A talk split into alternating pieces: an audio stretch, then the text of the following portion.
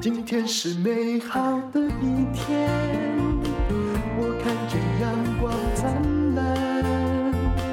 今天是快乐的一天，早上起床充满希望。今天是勇敢的一天，没有什么能够将我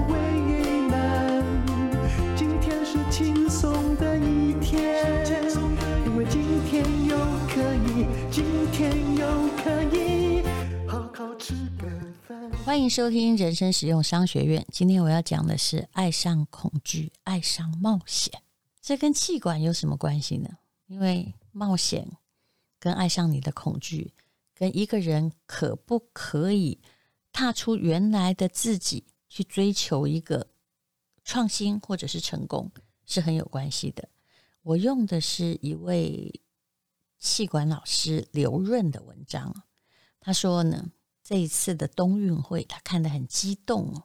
那么有一个女性运动选手就这样子红了起来哦。她在自由式滑雪女子 U 型场地决赛哦，她的前两跳得分超过九十分，也就是提前锁定冠军了。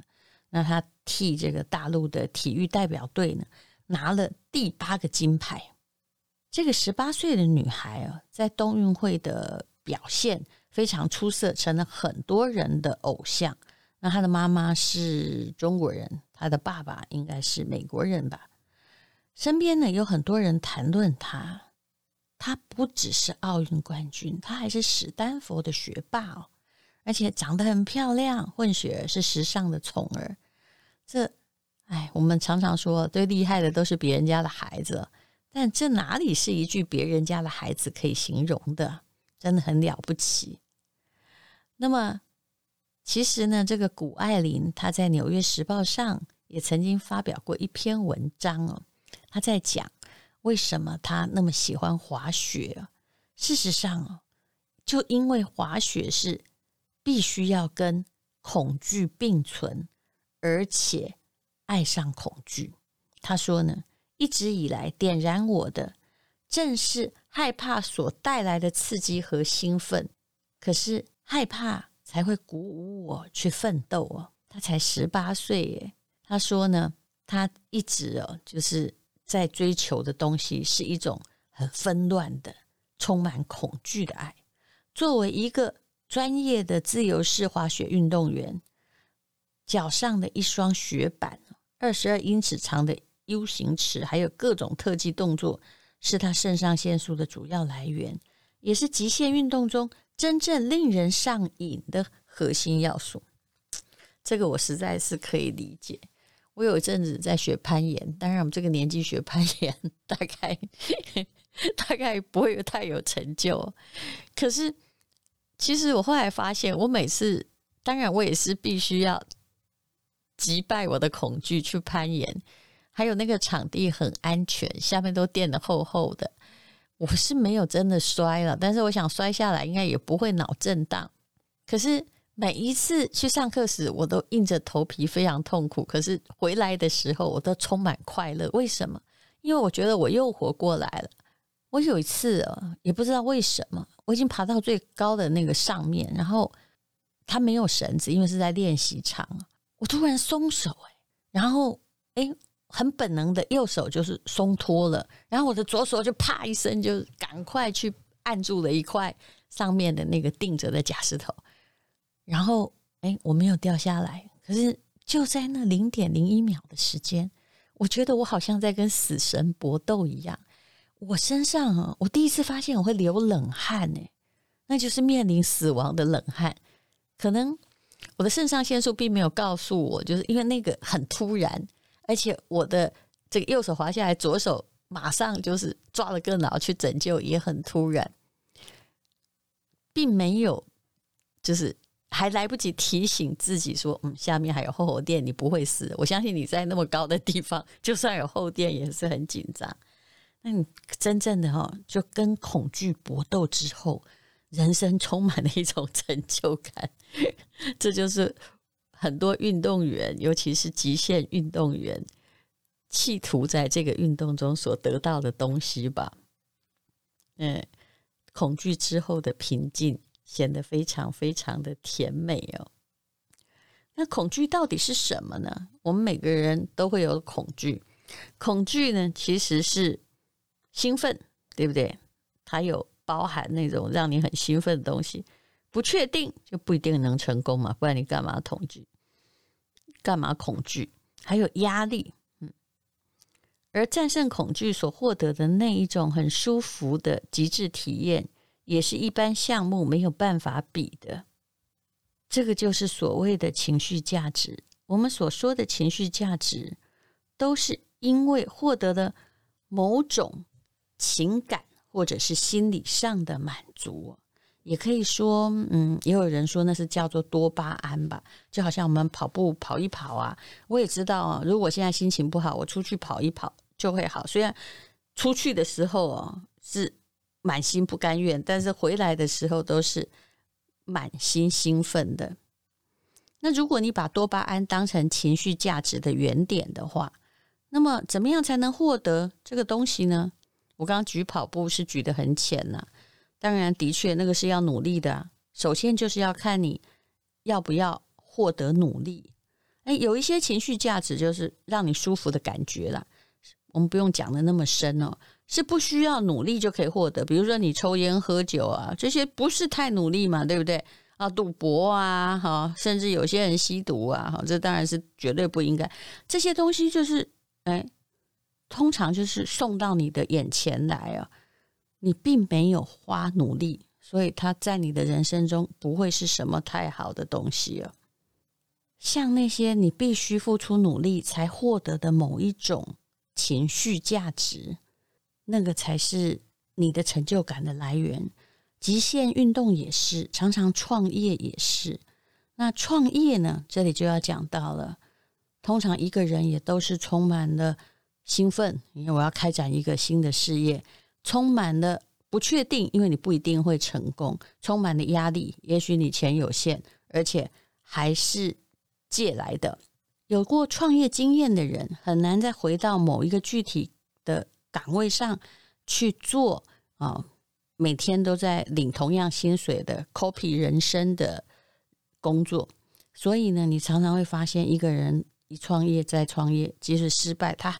诶，努力的再找原因再创业，他就是要创业。那最好是他成功啊，不然当然创业绝对比创业失败绝对比失业惨，因为你是老板嘛。但是我也可以体会哦，这位讲师说的感觉，因为创业付出巨大的努力，你所得到的那种巨大成就感是其他的岗位没有办法获得的。那极限运动也是这个样子。那极限运动呢？它追求的是很强烈的刺激！那这看的人也刺激，玩的人更刺激。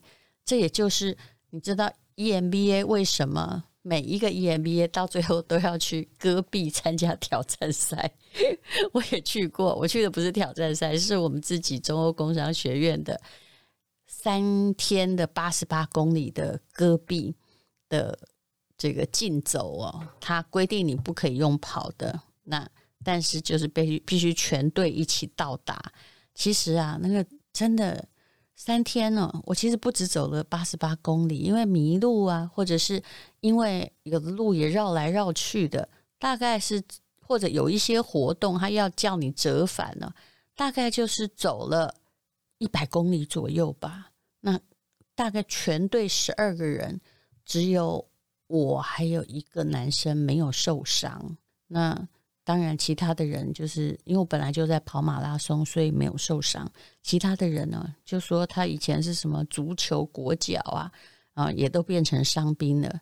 哦，那位曾经当足球国脚的朋友，他后来就是经过了戈壁之后，他的公司去纳斯达克敲钟，也就是一个相当大的企业老板呢。当然，我还讽刺他说：“你看，不是说自己以前是国脚吗？”怎么走到第二天就挂点了呢？难怪你们的足球都踢不赢啊！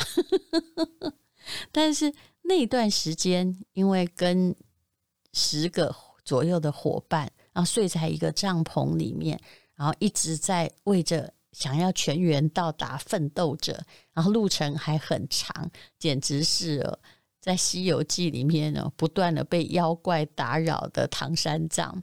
但我们后来都累积了很好的友谊，一直到现在，就历经最痛苦的合作的。而且非利益合作的，就会变成最好的朋友，都是肝胆生死之交。我一直觉得，其实人生呢、啊，如果你敢去突破一些恐惧，而且、当然呢、你极限运动你不能够什么都没学，就从谷爱凌的那个 U 型槽跳下去，你一定是从小的，对不对？你慢慢练习，慢慢练习，把自己的胆子练大，后来你会。渐渐的喜欢新的东西，我一直到现在还没有办法完全的说出去戈壁到底为我带来什么。但是其实从戈壁的完成，其实完成那天我还真的大家都已经累趴了，我还换上礼服，然后在那个晚宴颁奖晚宴时穿了高跟鞋啊。我平常可以穿十二公分，我那天只有穿五公分。但是当我挂到那里的时候，大家都疯了。就说这个女的真离谱！你刚刚有跑吗？你竟然还可以穿高跟鞋跟礼服啊！我很坚持什么地方应该，比如说现在是个晚宴，对不对？不是我，我们都到了要领奖嘛，那我一定要表现的就 虽然不是奥斯卡，也不是金马奖，但我要有那个领奖的样子，我才不要灰扑扑的去领奖呢。当然，那是一个很美好的回忆，就是。就是一个我念中欧的 EMBA 的一个很漂亮的 ending，非常辛苦啊，但是呢也非常的有趣。也就是如果我们是只是住在五星级的酒店，然后看着沙漠的风景，看着月牙泉，绝对比不上哈。那三天里把我们苦读，然后半夜还会遇到那种要把你埋葬掉的沙，然后有时候眼睛都睁不开。然后冻到不得了，还有各种很难缠的任务。那时候会觉得，哎呀，出这种题目的人呢，真是猪狗不如。怎么为什么要这么苦读我们？我们不是在城市都活得好好的吗？但是通过了之后，你的确是会获得了一些勇气。难怪很多的 EMBA 都很在乎戈壁挑战赛哦。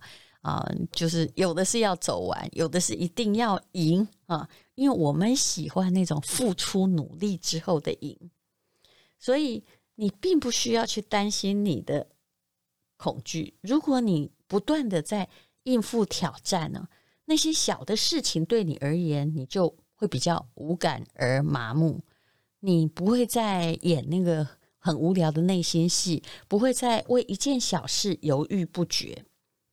其实，当你有了勇气跟热情之后哦，慢慢的从小挑战开始，去接受、去挑战一些你恐惧的事情，也许你会发现你的快乐，还有你自己的重生。我其实是一个喜欢挑战的人，这当然不是因为这么年纪这么大喜欢挑战是有点怪，对不对？但是呢，因为我习惯挑战，并不是要证明给谁看，而是。那个新的事情就是会给我带来多巴胺，也就是我刚刚说的情绪价值。你要不要试试看新的挑战呢？做一件事情做不好又怎么样呢？你常常会以为别人会笑你，才怪！别人其实没空理你。每个人最关心的只是他自己。谢谢你收听人生使用商学院。今天是勇敢的一天。